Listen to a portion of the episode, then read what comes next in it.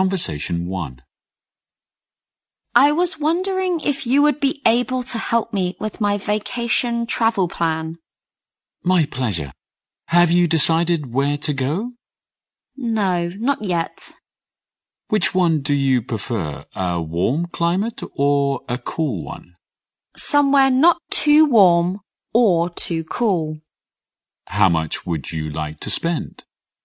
About £3,000 total.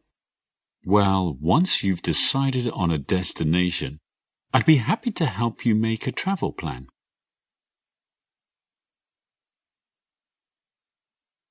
Conversation 2. Could you tell me your luggage regulations? I'm getting packed for my vacation.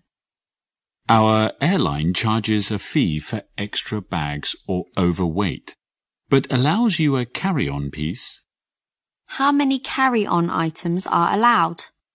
You may bring one carry-on bag and a handbag as well. Any other advice you could give me about what to pack? Don't bring too many things. Remember to leave space for what you might buy along the way.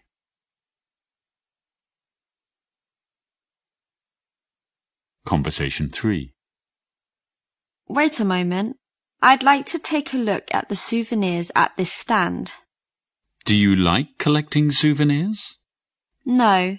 In fact, my cousins love to get little jewelry boxes like those on the top shelf. Everything's really expensive here. Shall we shop around? Souvenirs vary a lot in price. Of course. Let's walk a few more blocks away from the beach and see what the prices are like there.